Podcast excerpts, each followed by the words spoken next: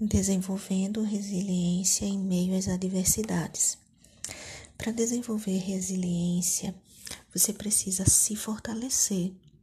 Você precisa mergulhar no processo de autoconhecimento e começar a se observar mais, a se avaliar melhor e entender de fato a sua essência, o que te move, o que te faz feliz, o que te faz bem né? Você precisa perceber quais são seus pontos fortes e trabalhar para reforçá-los e identificar os pontos fracos, para não permitir que eles interfiram em seu processo de desenvolvimento, certo?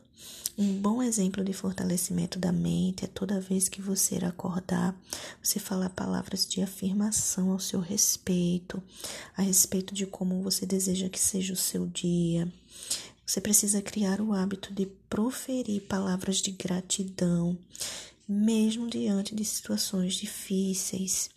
Né? Resiliência muitas vezes também vai ser abrir mão de fazer as coisas do seu jeito.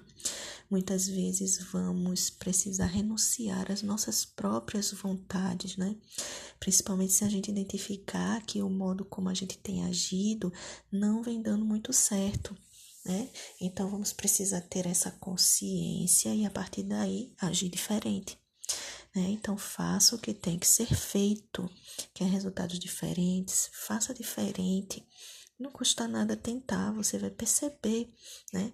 O como vai ser né, é, esse teu aprendizado aí é, com relação ao fato de você simplesmente dar um passo para agir diferente certo? Só vence quem encara os desafios e quem não desiste no meio do caminho, né?